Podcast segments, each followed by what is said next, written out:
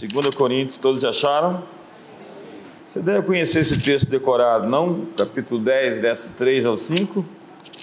Porque, embora andando na carne, não militamos segundo a carne. Porque as armas da nossa milícia não são carnais, mas poderosas em Deus para destruir fortalezas, desfazendo sofismas e toda altivez que se exalta contra o conhecimento de Deus, levando cativo todo pensamento à obediência de Cristo. Eu tenho falado sobre metanoia nos últimos dez anos. Eu escrevi um livro que se tornou um best-seller.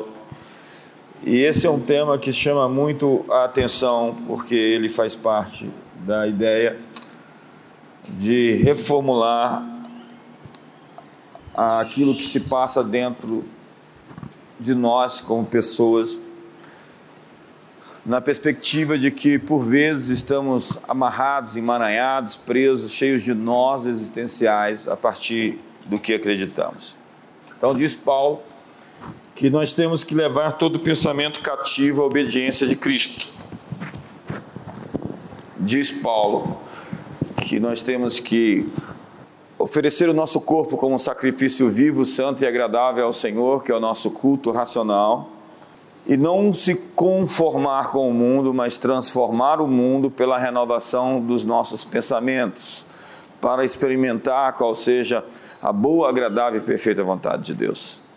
A condicional para experimentar a vontade de Deus é que nós possamos nos transformar por dentro, modificar constantemente a maneira que cremos. Porque nós pensamos em arrependimento como um ato de conversão, nós pensamos em arrependimento como um ato único, com tudo, entretanto, arrependimento é um ato contínuo. Nós devemos viver em metanoia, nós devemos viver em transformação, nós devemos viver em crescimento, nós devemos, devemos viver em desenvolvimento. E para crescer, nós temos que remover os obstáculos, os lixos, aquilo que foi entranhado, foi aceito como verdade, como princípio e que é de fato o engano morando, residindo dentro da nossa estrutura de crenças. Então diz Jeremias que a palavra de Deus é como um martelo que esmiuça a penha.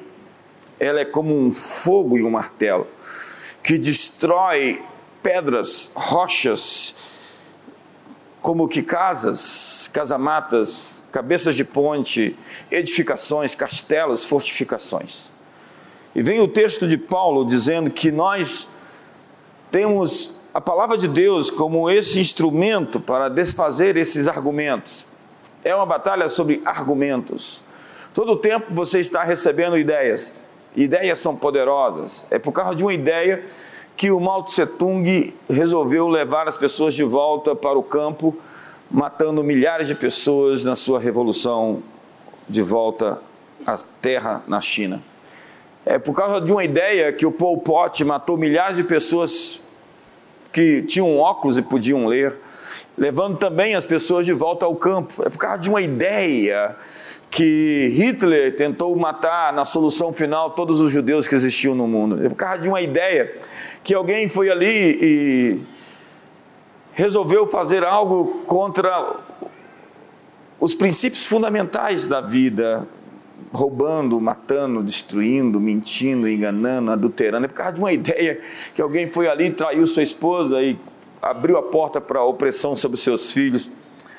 Ideias são poderosas e elas estão aí no ar, na atmosfera disponíveis. E as pessoas estão capturando essas frequências, estão internalizando elas. E estão tornando isso numa prática a partir daquilo que se tornou uma crença. Quando você aceita algo, aquilo se torna parte de você e aquilo se torna uma ação, um hábito no futuro quando se repete a ação e o caráter do que você é formado. Então, metanoia tem que começar com a demolição das estruturas desses pensamentos, com a remoção desse entulho interno, desse lixo guardado, dessas coisas que querem simplesmente sabotar você por dentro.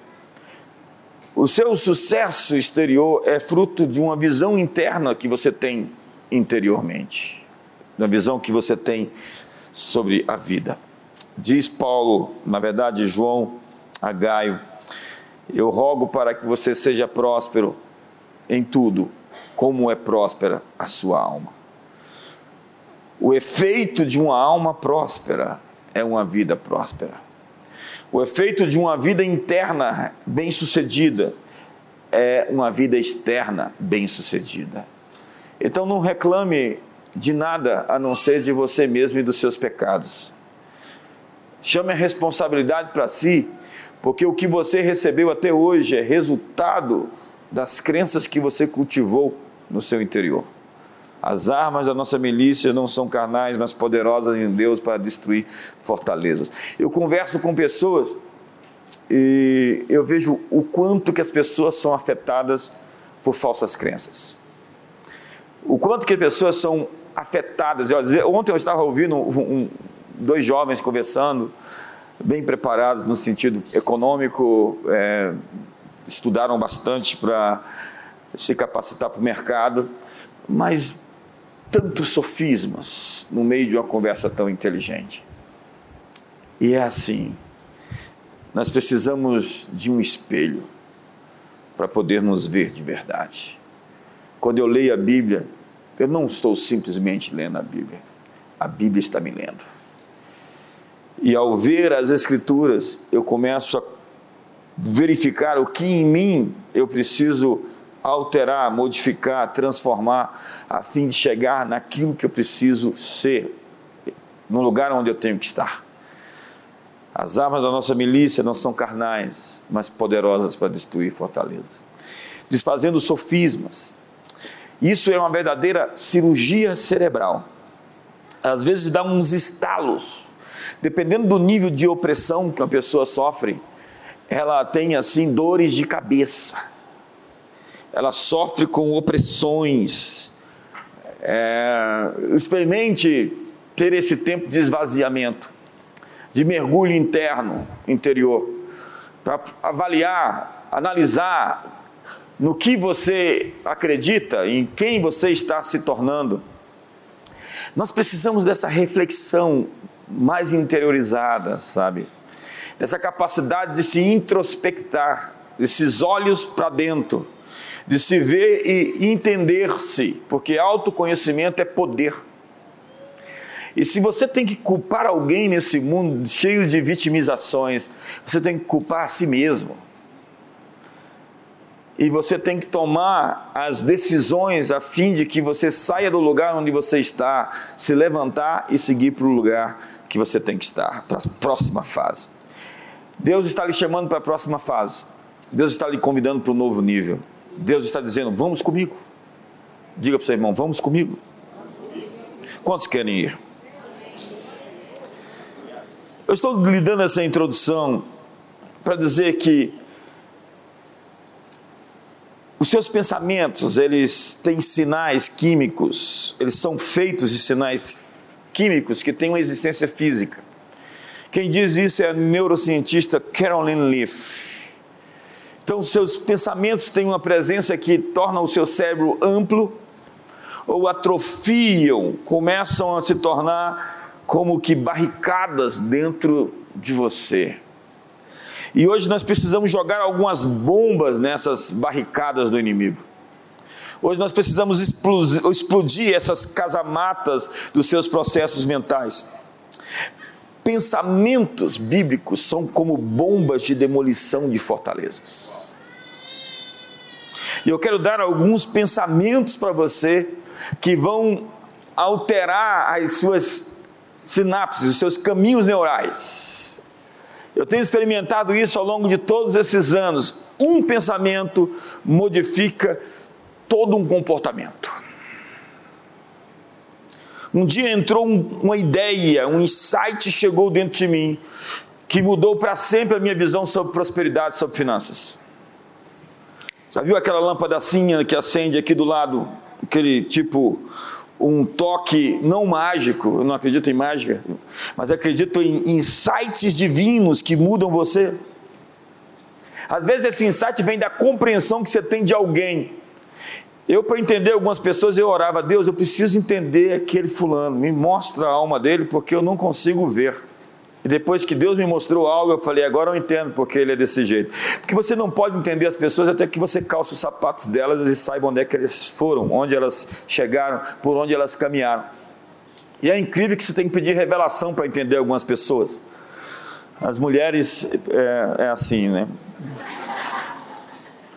Meta, meta, agora meta é famoso, meta, metaverso, meta história, metafísica, meta-humano, metamorfose. Meta é além, acima sobre. Noia é nous, é o princípio cartesiano, é o princípio da razão, é o princípio da mente. Então, uma meta-mente, uma mente expandida, uma razão estendida, uma mente transcendente, a capacidade de observar as coisas além da superfície. Eu vejo pessoas tão condicionadas, tão enviesadas, tão tapadas, tão limitadas na sua percepção. E o incrível disso tudo é que elas parecem é, conhecer o todo quando conhecem só um pedaço. E elas fazem análise a partir de uma perspectiva tão mínima tão arcaica. Elas pensam ver enquanto estão somente olhando pelo buraco da porta. Às vezes a visão se torna uma viseira. E o que nós precisamos, na verdade, é de ideias. Diga para o seu irmão: Deus vai te dar ideias. Ideias é o material que Deus usa para construir o mundo. E quando Deus nos dá uma ideia, Deus deu uma ideia para Abraão: sai da tua terra, da tua parentela e vai para uma terra que eu te enviarei.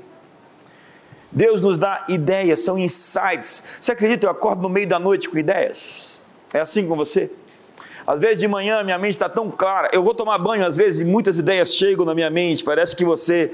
Eu já participei de alguns cursos é, sobre cérebro, neuroplasticidade, neuro marketing, neurobranding, neuroarquitetura, como o cérebro funciona nas mais variadas variáveis, né? Por exemplo, se você está num ambiente quente, o seu cérebro funciona de uma maneira diferente, se, ele, está refrigerado, se o lugar é apertado. Então, isso é neuroarquitetura.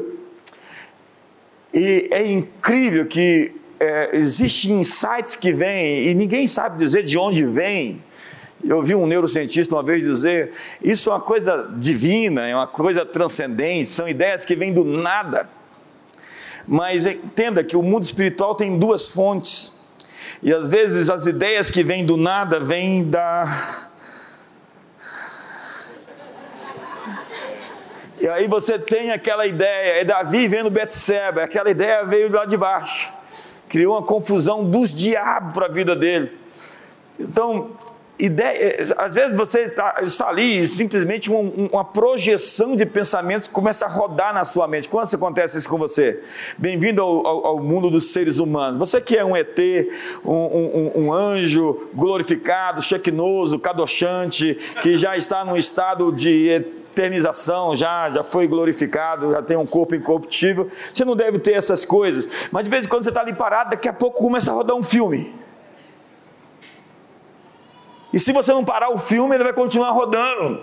E ele quer eh, insistir, porque a ideia é uma insistência. Se você pega o que nós chamamos de guerra espiritual, tem o seu terreno no campo fértil da mente. A mente é o campo germinal de possibilidades ilimitadas, tanto para o bem como para o mal. Então, uma semente é plantada ali, e espera-se que aquela semente rompa, floresça e dê frutos. Tudo a partir de ideias. Não subestime o poder de ideias. E existem ideias empoderadas, né? Quando você pensa no Rousseau, quando você pensa no Lenin, como eles ali em Genebra tiveram ideias que conquistaram o mundo, há mais do que uma ideia nesse caso, há um poder fomentando aquele pensamento. Há uma estrutura espiritual, como diz Ezequiel capítulo 28, lá no verso 1 diz: Assim diz o Senhor ao príncipe da Pérsia: Tu és homem, apesar que pensa que é Deus, mas tu és só um homem. E lá no verso 12 diz: Assim diz o Senhor ao rei da Pérsia: Tu eras querubim, o brilho das pedras andava, perfeito eras nos teus caminhos, até que se achou iniquidade em ti. Está falando com um ser espiritual, o rei de Tiro. Então, quando nós pensamos que existem pessoas que têm verdadeiras entidades por detrás das suas ações, e nós cristãos deveríamos ter Deus por detrás das nossas ações, o Espírito Santo por detrás dos nossos movimentos, dos nossos pensamentos, nós deveríamos ser sensíveis às ideias de Deus. Deus quer te dar uma ideia, por exemplo, para ter um casamento de sucesso. Você pode aprender a ter um casamento de sucesso. Deus quer te dar uma ideia para você ganhar dinheiro, uma ideia para você produzir riqueza. A Bíblia diz lá em Deuteronômio 8, verso 17: é Ele quem te dá capacidade, poder para adquirir riquezas. Eu estava lendo essa manhã sobre é, como Israel se tornou um berço de inovação tecnológica um país desse tamanho, e como eles conseguem produzir tantas startups, tantos unicórnios, a partir de uma atmosfera, de uma um, mentalidade, de um mindset, ideias. Ideias. Ideias que fizeram uma startup de criar um programa, um olho mágico, uma estrutura chamada Mobile, Mobile, né? para simplesmente ser vendida depois por 15 bilhões e 300 milhões de dólares. Uma ideia. Uma ideia e um cheque de 15 bilhões. Quantos querem um cheque de 15 bilhões aqui? A ideia do Orcan, que se tornou um unicórnio de 3 bilhões de dólares.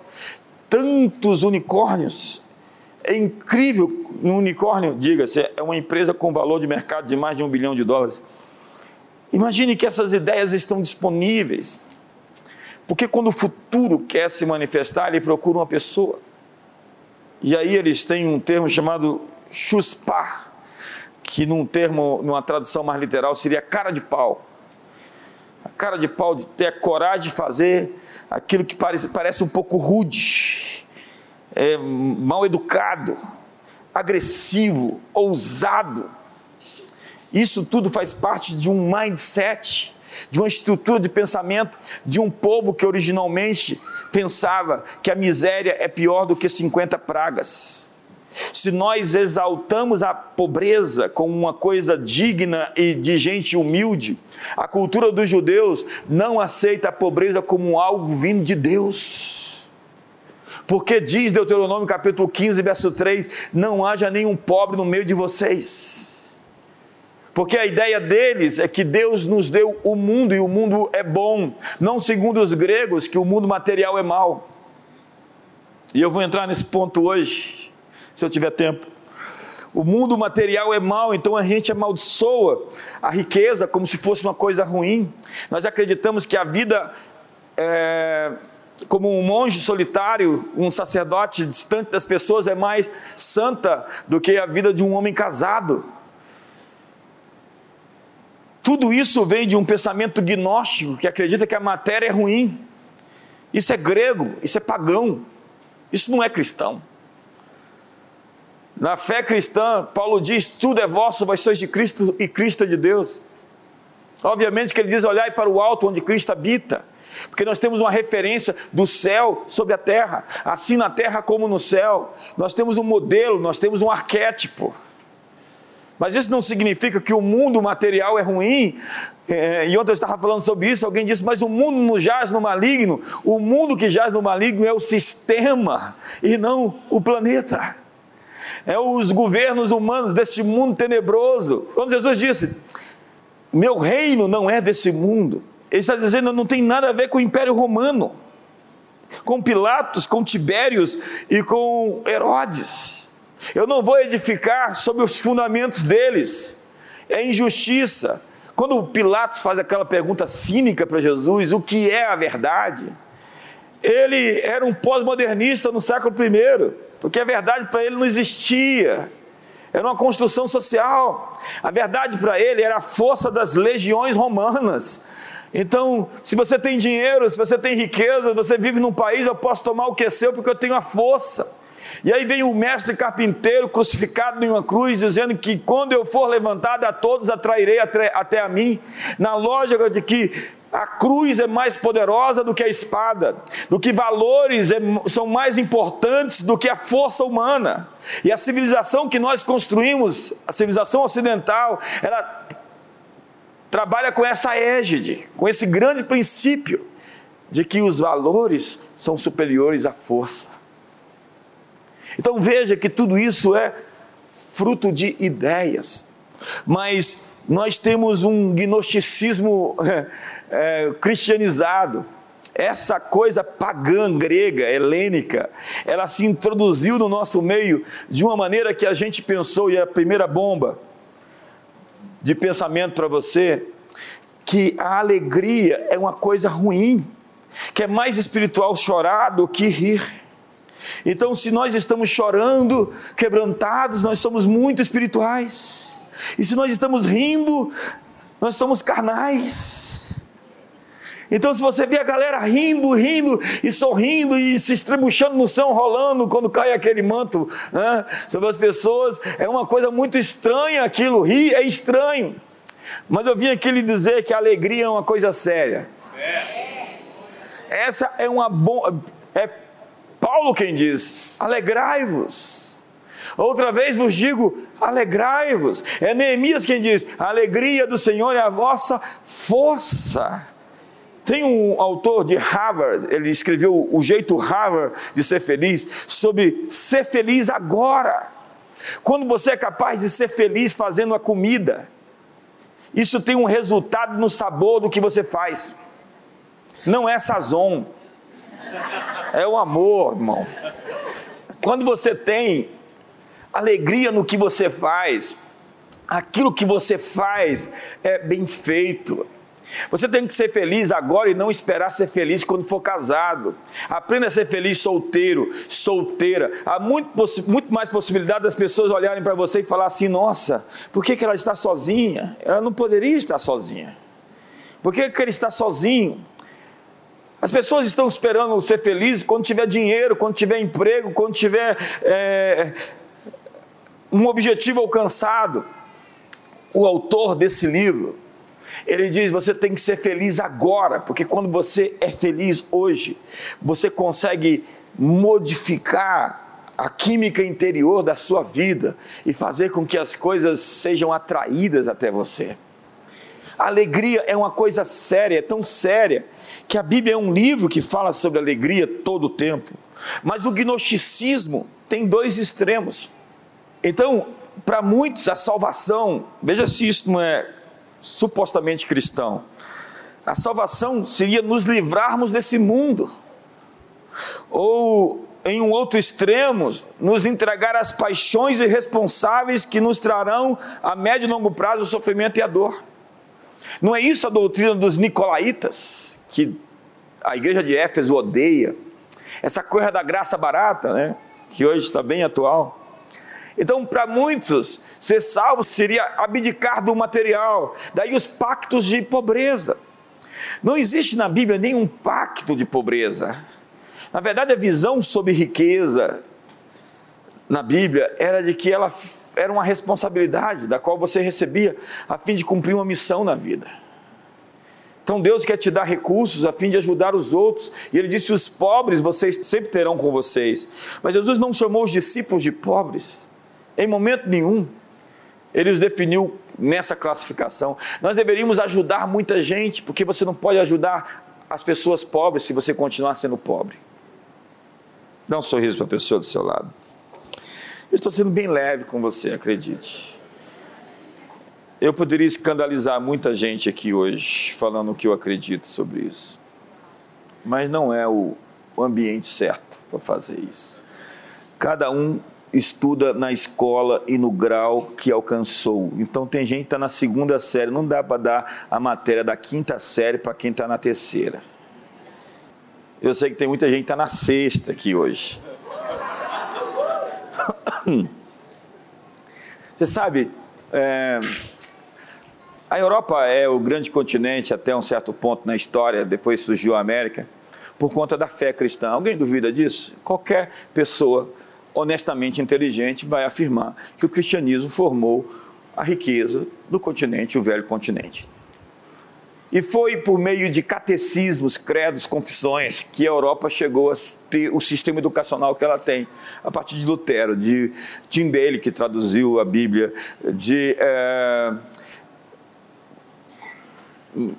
Calvino. Cada país teve a sua confissão. Nós tivemos a Holanda. É, com o seu catecismo de Heidelberg, nós tivemos a confissão de Augsburg na Alemanha, nós tivemos a confissão de Westminster na Inglaterra, que dizia que o propósito maior da humanidade, a razão por que o homem existe, é para glorificar a Deus e para sempre se alegrar com Ele. Entenda que esse era o fundamento, a ideia sobre o que é ser humano é existimos para glorificar a Deus. E C.S. Lewis, o grande escritor inglês, dizia que alegria, alegria é uma atividade séria no céu. Sabe, casamentos deveriam ser repletos de alegria. A criação dos filhos deveria ser repleta de alegria. Nós temos mania de exortação, mania de confronto, mania de ajuste, mania de correção. Ok, vamos fazer isso, mas vamos fazer com alegria. Vamos pular em cima da cama com os filhos, vamos jogar travesseiro um no outro, vamos sair de férias. É incrível que férias com a família, você se aproxima tanto dos seus filhos, você cria conexões tão poderosas. Mas as pessoas, elas são tristes. E elas, quando veem pessoas felizes, dizem: por que ele está feliz e eu estou triste? É o John Maxwell que diz: a miséria pede companhia.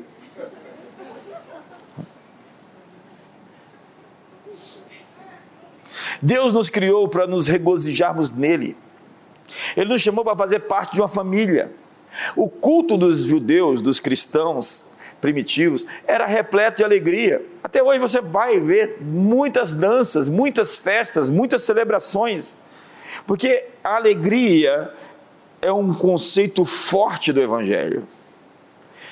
Mas a alegria acaba quando vem a injustiça. Mas a alegria é um dom e ela é o subproduto da sua resposta ao convite de Deus. Salmo 4 diz: Alegraste-me o coração, mesmo além, acima daqueles que tiveram fartura de vinho, fartura de colheitas. A Bíblia diz que Jesus se alegrou. E a palavra alegrou ali, quando você sai do vernáculo, Jesus estava extasiado.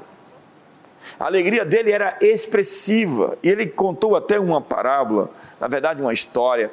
Ele disse: Aqui compararei essa geração. Veio João Batista que não comia nem bebia, e vocês diziam: tem demônio. Veio o filho do homem que come e bebe, e vocês dizem: é, expulsa demônios por Beuzebu. Ou seja, eu vos toquei lamentações e vocês não choraram. Eu vos toquei cânticos alegres e vocês não celebraram. Não há condições de agradar, vocês, vocês têm uma indisposição mental. Vocês têm um sentimento contrário.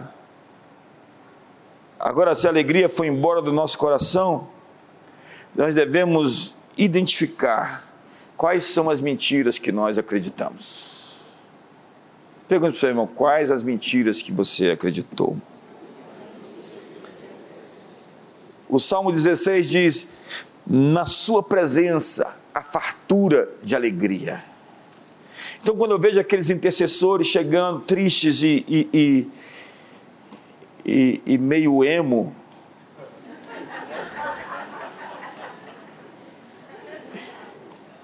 eu falo, e aí, você estava orando? Estava orando. Para quem?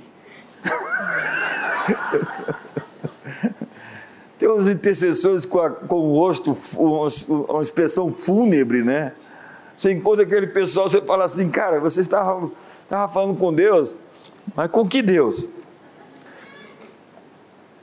Deus deveria ser conhecido pela nossa alegria. Nós somos o povo que conhece os vivos, os brados de júbilo, o povo que anda na luz da Sua presença. Estamos com Ele em intimidade, isso significaria uma troca que expressa alegria. Jesus transformou água em vinho dentro do casamento, porque o vinho é o símbolo da alegria. Então ele está nos dizendo que a alegria deveria ser um componente importante dentro da família. Eu sinto dizer aos homens que se você não aprender a rir da sua mulher, você vai enlouquecer.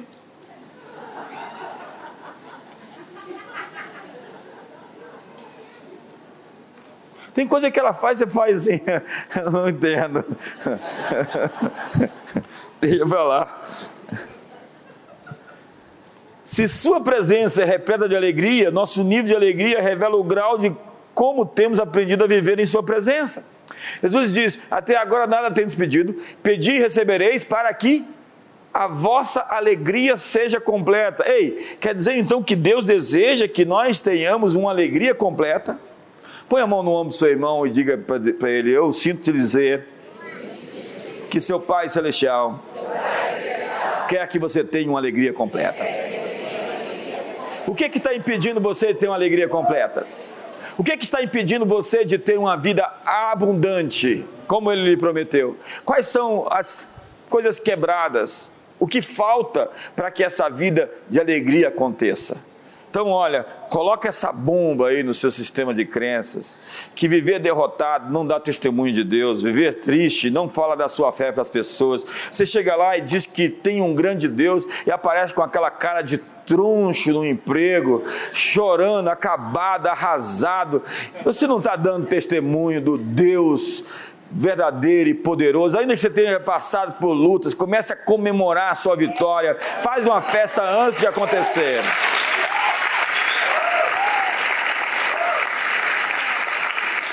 É um ato de fé fazer uma festa antes de receber a bênção.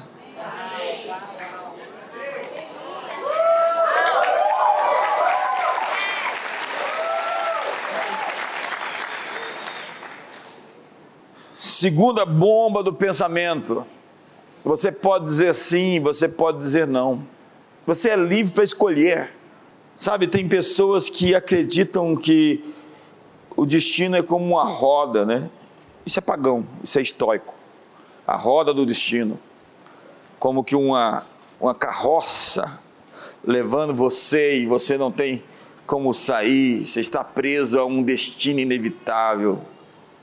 Então você é vítima de coisas que irão acontecer a despeito. Você pode dizer não. Ei, você pode dizer não ao diabo hoje. Você pode resistir o diabo e ele vai fugir da sua casa. Você pode dizer não à doença. Você tem autoridade para dizer não à doença hoje. Você tem, dizer, você tem autoridade para dizer não a qualquer coisa. Você sonha e fica oprimido por aquele sonho. Você pode dizer não a esse sonho. Se você sonhou, é porque você pode dizer não a ele. Deus te deu autoridade para dizer sim e para dizer não. E você, maior, o maior poder que Deus te deu foi o poder de escolher e 99% das vezes você pode dizer não a qualquer coisa que apareça. Esse 1%, esse 1% é a soberania de Deus. Onde ele diz é assim, ponto. Então diga não ao fatalismo. Eu cresci ouvindo muitos cristãos dando uma resposta ao versículo: haverá fé na terra quando o filho do homem vier? Eles acreditavam que não haveriam fé, não haveria fé. Mas isso não é uma afirmação, é uma pergunta. Responda se haverá fé ou não para Jesus. E eu digo que haverá sim.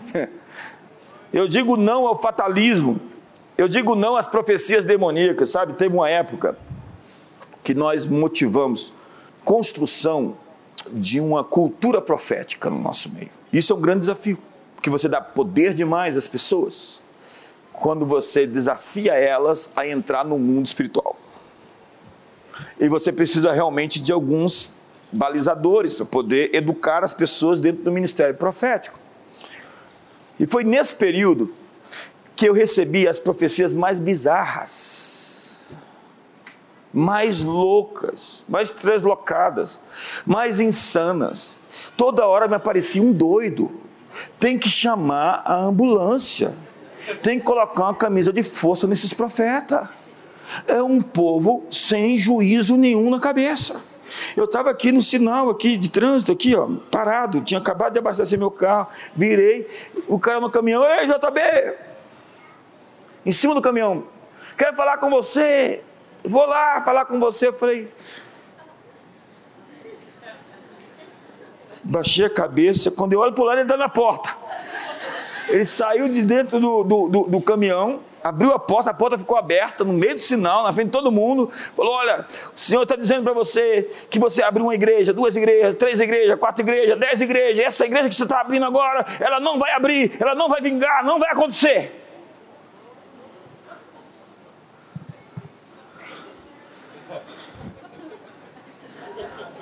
Peguei o carro, saí, liguei para o pastor, falei: Olha, irmão, a casa caiu.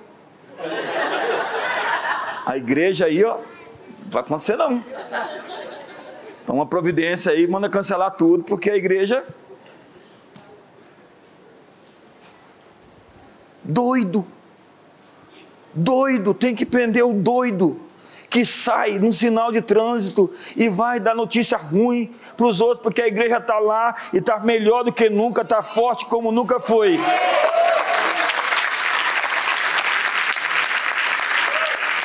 Estou cozinhando macarrão no dia de Natal, dia 25 de dezembro. Você sabe que 25 de dezembro não tem nada aberto. Estou fazendo meu macarrão. 5 horas da tarde. Estou ali, daqui a pouco, na porta. Morar no condomínio fechado aqui no Parkway. Alguém gritando lá, já está bem. O que, que é isso? Sua vizinha quer falar com você. Minha vizinha quer falar comigo? Nunca cheguei lá na porta, pois não. A vizinha na cadeira de roda, ela, não, ela queria falar uma coisa. Não, mas eu queria falar com você. Era a cuidadora da vizinha. Pensa num linguajar, aquele linguajar é, é, é, gospel, evangeliquez, aquela coisa assim, assim, que você fala assim, meu Deus, o que, que é isso? Três palavras, uma é evangélica porque eu desci o, o manto e, e, e, passei no estreito e. e, e,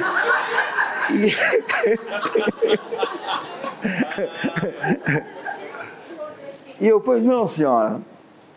E se alguém te dissesse que você tem cinco dias para viver e depois terminou? falei, você está falando sobre mim ou sobre você? Sobre você, é claro. Falei, o que você quer dizer? Se alguém dissesse, você tem cinco dias para viver, acabou. Falei, senhora, com licença. Tchau e benção. Fechei a porta. Falei, Jesus, que ousadia. Dia de Natal. Estou aqui cozinhando meu macarrão. Essa mulher veio dizer que eu tenho cinco dias para viver e que eu vou morrer depois. Na minha porta, na porta da minha casa que bruxa, feiticeira, vampira, endiabrada, Satanás bateu na minha porta hoje. E com um manto assim, toda.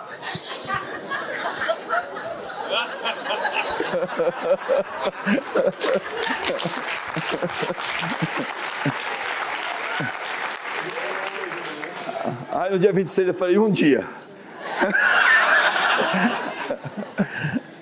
Aí cumpriu os cinco dias, você sabe, eu estou aqui, né? Agora imagina um povo desse solto por aí. Imagina um povo solto, chega para um novo convertido, alguém com depressão, alguém em crise, alguém com problema emocional. Esse povo tem que ser amarrado em camisa de força. Opera no mundo espiritual por outros espíritos. É bruxo. Então, próxima vez que você encontrar um profeta desse, fala assim: o bispo estava falando sobre você, disse que você é bruxo, eu não tenho que ter medo de você, porque a gente não tem que temer falso profeta. Você não tem que temer falso profeta. Nós vamos ter a escola de profetas agora em agosto de novo aqui, de novo. Vamos transmitir a escola de profetas da Beta e vamos ter o nosso momento também para quê? Para ensinar as pessoas que não tem esse fatalismo. Não tem essas sentenças. Você não pode ficar aí jogando seta nos outros. Uma vez, uma doida, arrumou meu telefone, mandou uns áudios de cinco minutos cada um. Eu vi o primeiro, no segundo eu parei e bloqueei ela. Falei, primeiro, não tem autorização para ter meu telefone. Segundo, você se acha invencível? Eu falei, nunca me achei invencível. Bloqueei, falei, sei lá o que, que esse povo tem. A gente tem assim essa coisa, tem uns malucos que perseguem a gente. Quando tem algum maluco que persegue você? Levanta a mão, senão eu vou orar para algum maluco sumir da tua vida. Sabe? E tem essas pessoas que estão muito influenciadas pela agenda do diabo, sabe? Elas têm uma conexão muito poderosa com as trevas. Elas saíram do espiritismo e elas têm os dons ainda com elas, não renunciaram àquelas influências que elas tinham. Daqui a pouco elas estão aqui jogando seta nos pastores. Teve uma que disse assim: Você é um pastor que vai ser muito famoso, muito conhecido, você vai ter um grande ministério. E não vai ser aqui. O pastor sumiu, foi abrir o grande ministério e já passaram 10 anos, ninguém sabe onde é que ele está. apelou apelou para o sentimento da pessoa.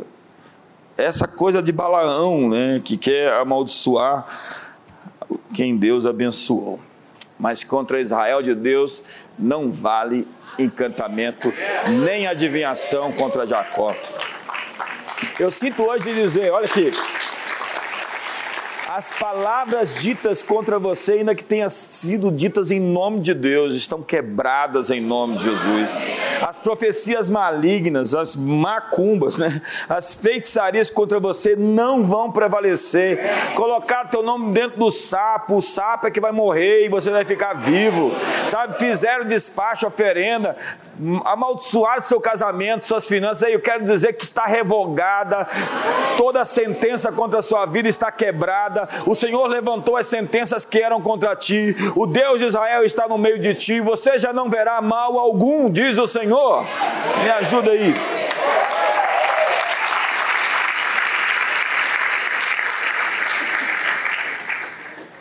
O inimigo quer certificar que você vai andar com medo. Daí todas as nossas reações serão baseadas no medo. E o mandamento mais repetido na Bíblia, sabe qual é?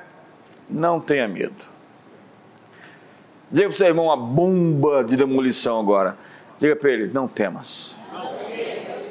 Não, bate no ombro dele e fala assim: não tenha medo.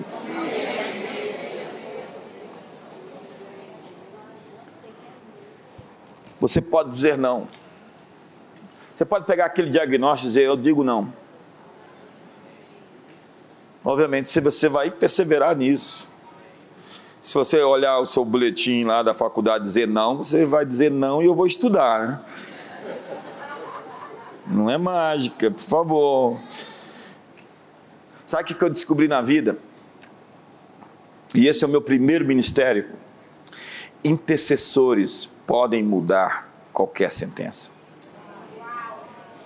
Nós tivemos pessoas que foram internadas em vários momentos aqui que eu vi a igreja se levantar e arrancar as pessoas de dentro das UTIs.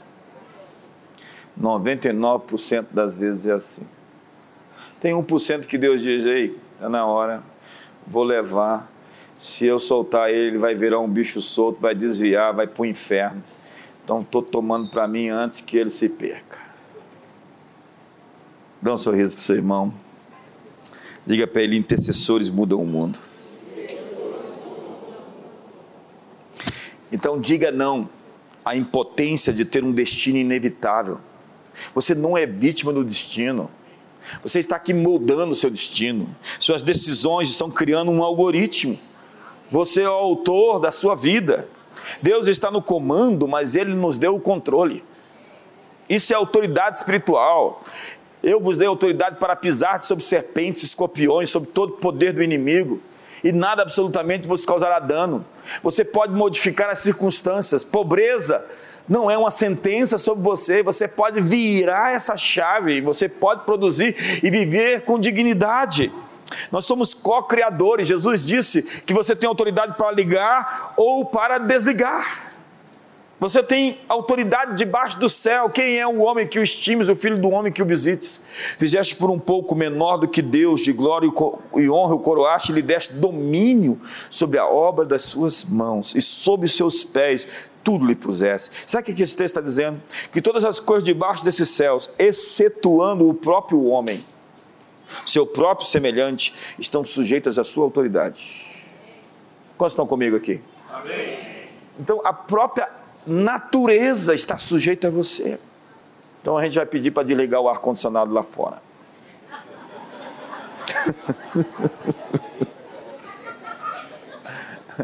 Mas mandar para desligar o ar-condicionado é tão confuso que a gente não sabe por que o ar-condicionado está tá ligado, né? A gente está interferindo em algo que a gente precisa de um discernimento muito claro para entender quais são as consequências de modificar as coisas como elas acontecem. Elias é esse cara que faz fogo cair do céu. Esse cara que diz que não vai chover e não vai. Ele diz que vai chover e vai. Mas ele está alinhado e afinado, ele está conectado. Ele está em harmonia com a voz, porque ele é um verdadeiro ministério profético. Ele não é um doido, chapado que apareceu por aí querendo mandar o sol parar. Parece muito maluco por aí nesse negócio de profético. E pior que eles vivem em modo de profetizar. Todas as vezes que você encontra, ele tem que te dar uma palavra profética. Ele olha e já está. E tem aquele também que toda vez está procurando um demônio, né? Assim. Cadê, cadê? É muita gente surtada na igreja, né? Olha para o seu irmão, veja se ele está normal. Faz uma análise. Vê se ele está triste, fala, irmão, alegrai-vos.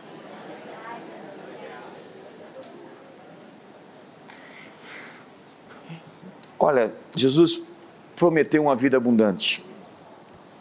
E você está lutando as batalhas que você nasceu para vencer. Deus é um bom pai e ele não colocaria você numa luta que você não estivesse pronto para ela. É como um treinador de boxe ele não deixaria o seu lutador enfrentar um adversário que ele não pudesse vencer. Então, se Deus te colocou numa batalha, é porque você está pronto para essa luta. Deus não levou o povo pelo caminho dos filisteus, porque eles não estavam prontos para aquela hora, diz a Bíblia. Se você está enfrentando algo, é porque você está preparado tudo depende de você enxergar as ferramentas que o Pai já lhe deu. Os discípulos estavam na tempestade, Jesus estava dormindo. Isso coloca o barco de Pedro um pouquinho maior do que aquele que a gente vê lá no barquinho de, da Galiléia. Obviamente que Jesus estava dormindo dentro do barco, era um barco grande. E de repente os discípulos estão apavorados e acordam Jesus. Jesus acorda, acalma a tempestade e dá uma bronca neles. Por que, que Jesus dá uma bronca nos discípulos? Não era razoável acordá-los, já que eles estavam afogando? Por que Jesus diz: vocês têm um coração endurecido? Por que, que vocês têm medo? Vocês não têm fé? Por que Jesus fez isso? Jesus não queria ser acordado. Jesus queria que eles fizessem aquilo que ele se levantou para fazer. Tem coisas que Deus não quer fazer por você. Deus quer que você simplesmente faça. Quando você cresce, você está ali, você tem 10 anos, sua mãe vai lá te dar papinha na sua boca. Você é, cresce, você tem 18 anos, você precisa do seu pai te levar até a escola, a universidade. Não. Quando nós crescemos como cristãos, tem coisa que definitivamente Deus não quer fazer por nós. Porque Ele disse: Eu te dei autonomia. Eu fiz filhos para crescerem. O que eu queria de vocês, Pedro, João, Tiago, Bartolomeu, Tadeu, era que vocês dissessem a essa tempestade o que eu disse para elas. O que eu queria de vocês é que vocês fizessem o que eu acabei de fazer, porque eu já tinha lhes ensinado como fazer, e eu não quero continuar ensinando você e trocando sua fralda e te dando de mamar. Na verdade, eu quero te desachupetar. Quantos querem crescer aqui?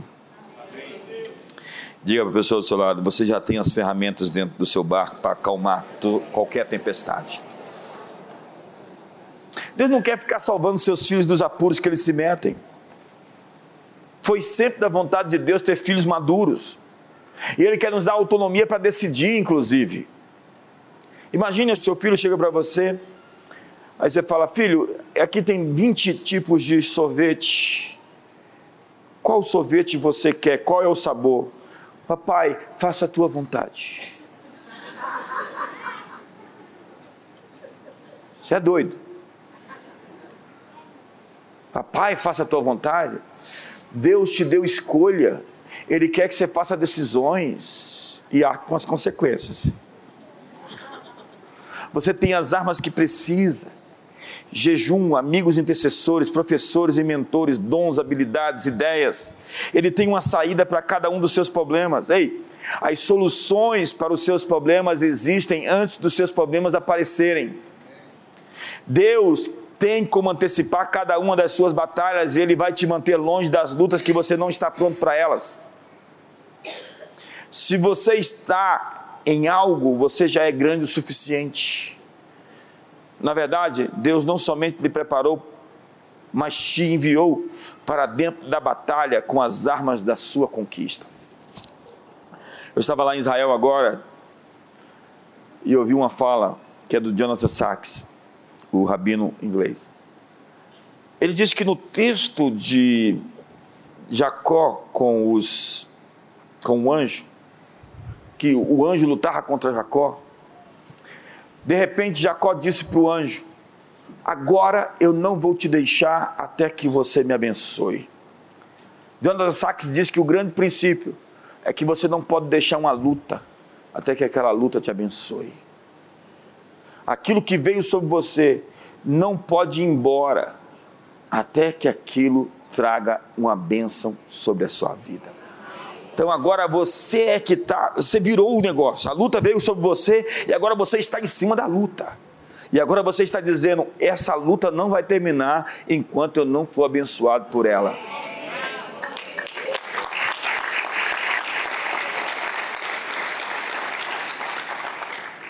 Deus já te deu as chaves e os seus desafios já tinham sido previstos e a sua provisão já está disponível. Simplesmente siga. Você vai se encontrar com as coisas que você precisa para mudar de fase sempre. E por último, é, o resto está com fome, Tiago, foi só você. É. Quantos estão com fome aqui? É, percebi acabou o fatalismo de que as coisas ruins vão acontecer simplesmente. Mas acabou o fatalismo de que as coisas boas vão acontecer a despeito da minha indiferença. Deus tem uma promessa para você, mas você tem que acionar os botões. Deus tem uma promessa para você, mas você tem que abrir as portas. Deus tem uma promessa para você, mas você tem que se alinhar com aquilo que Deus quer. Quando nós estamos alinhados com o coração correto, qualquer coisa que você investir vai dar certo. Você já viu aquela pessoa que você fala assim, tudo que ele faz dá certo. Eu não posso dar detalhes, mas ontem eu estava de viagem e é incrível que eu encontrei uma pessoa que tudo que ele fazia dava errado. Ele estava perto de mim fazendo um negócio comigo. Era incrível como as coisas na vida dele. Eu falei, eu tenho que ministrar na vida desse sujeito. Ele está todo desalinhado. Quando se conhece alguém assim? Tudo que faz seca. Casa com a mulher linda, linda, linda, a mulher fica feia.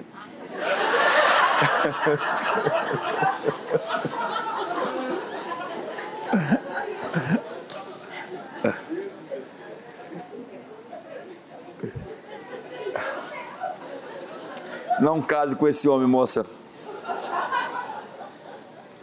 José é esse cara, ele reina na casa do pai, ele reina lá na casa de Potifar, ele reina na cadeia, na cadeia ele é o chefe. É, ele chega em Faraó e fala: Você é o cara. Davi, esse sujeito, onde ele chega, a, é, a coisa acontece.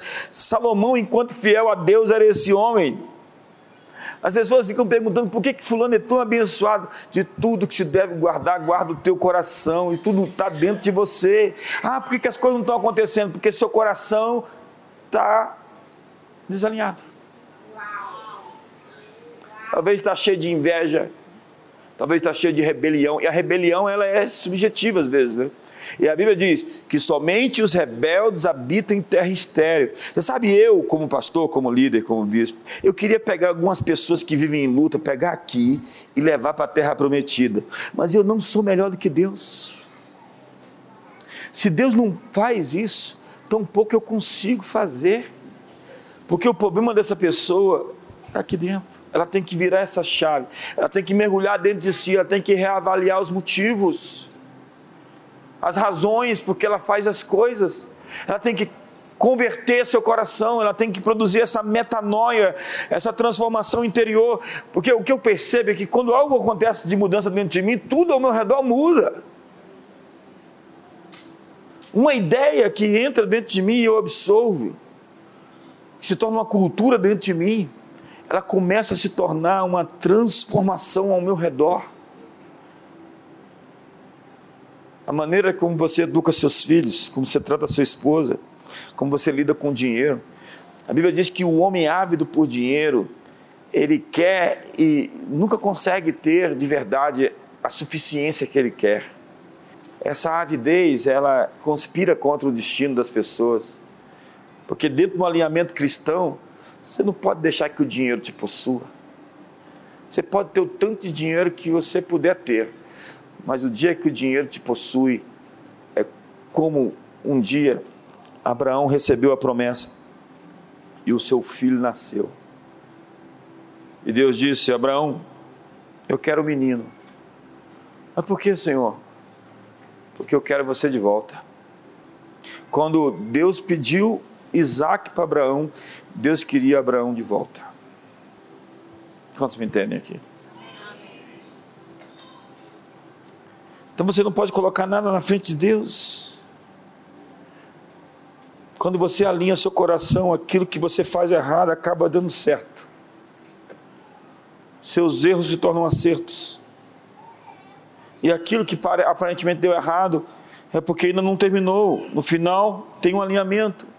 Será como árvore plantada junto aos ribeiros de água, que no devido tempo dá o seu fruto e cuja folha não seca e não murcha se atentamente ouvidos a minha voz, guardados os meus mandamentos, seguidos os meus princípios, sereis benditos no campo, bendito na cidade, bendito o fruto do seu vento, o fruto da sua terra, o fruto dos seus animais, o fruto do seu solo. Emprestareis, não tomareis emprestado, sereis cabeça e não cauda, estareis por cima e não por debaixo.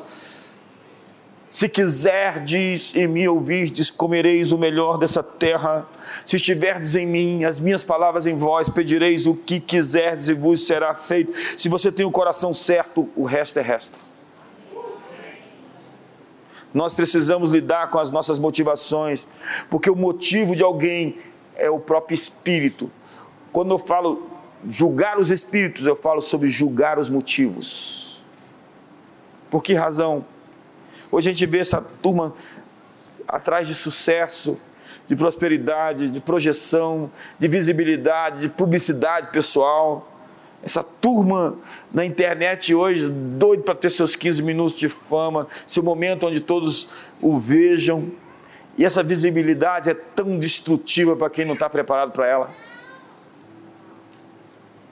Eu estou vendo gente se destruir. Saul foi ungido como rei e a unção dele o destruiu. Você já viu a unção destruir alguém? É por isso que a Bíblia diz: não ponhas as mãos precipitadamente sobre ninguém a Bíblia diz: não unja o neófito para que ele não se ensoberbeça e encaia na condenação do diabo. Acredite, eu já vi muito isso acontecer. Gente que não está preparada para o peso da bênção de Deus. Deus tem uma bênção pesada para nós. Deus quer nos dar mais do que a gente consegue carregar.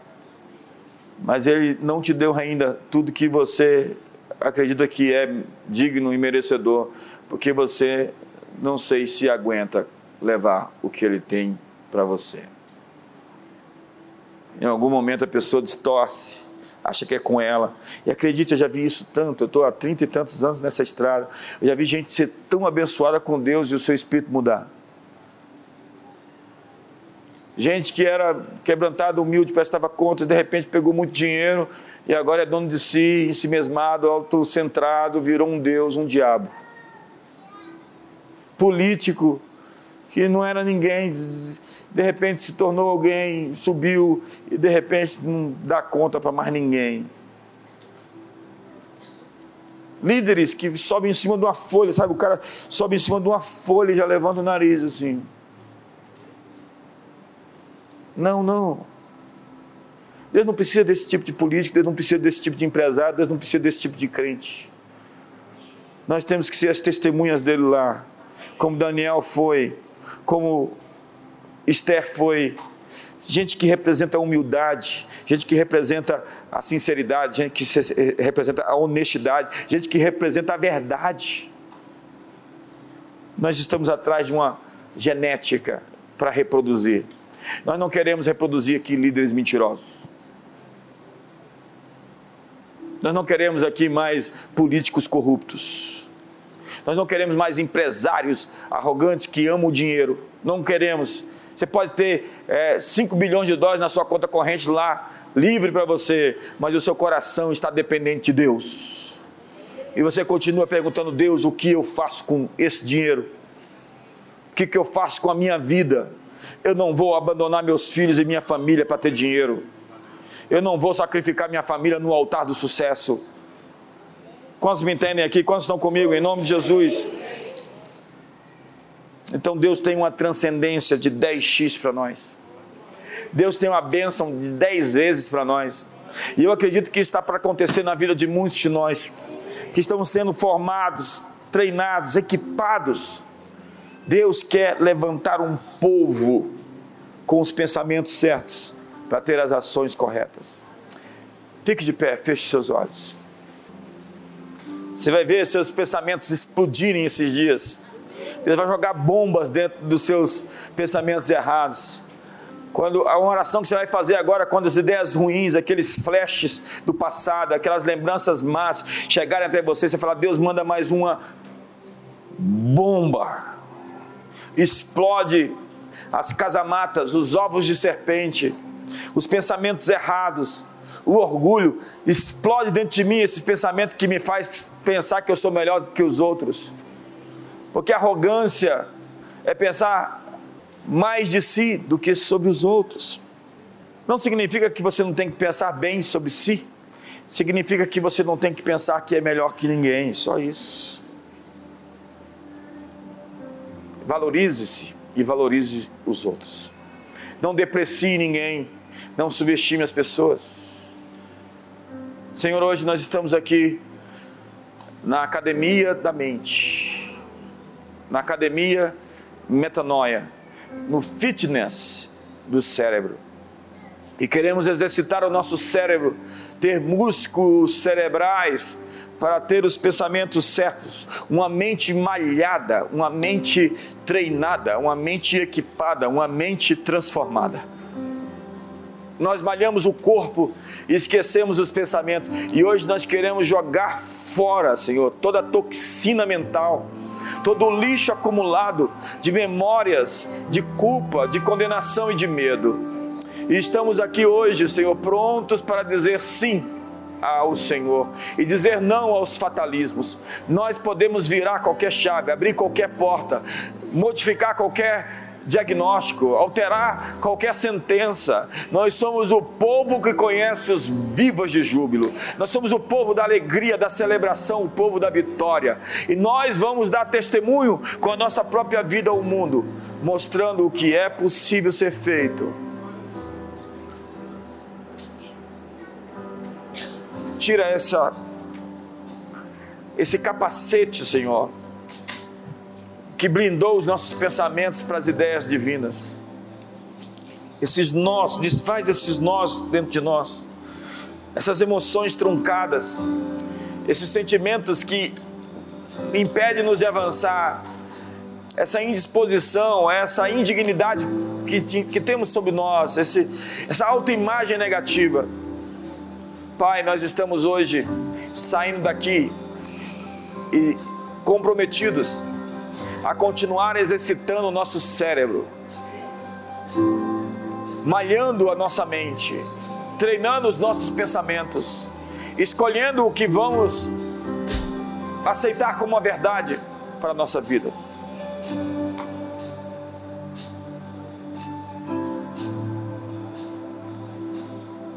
Por um minuto, feche seus olhos e pense a respeito disso tudo. De tudo o que deve se guardar. Guarda o teu coração. Porque dele procedem as fontes da vida.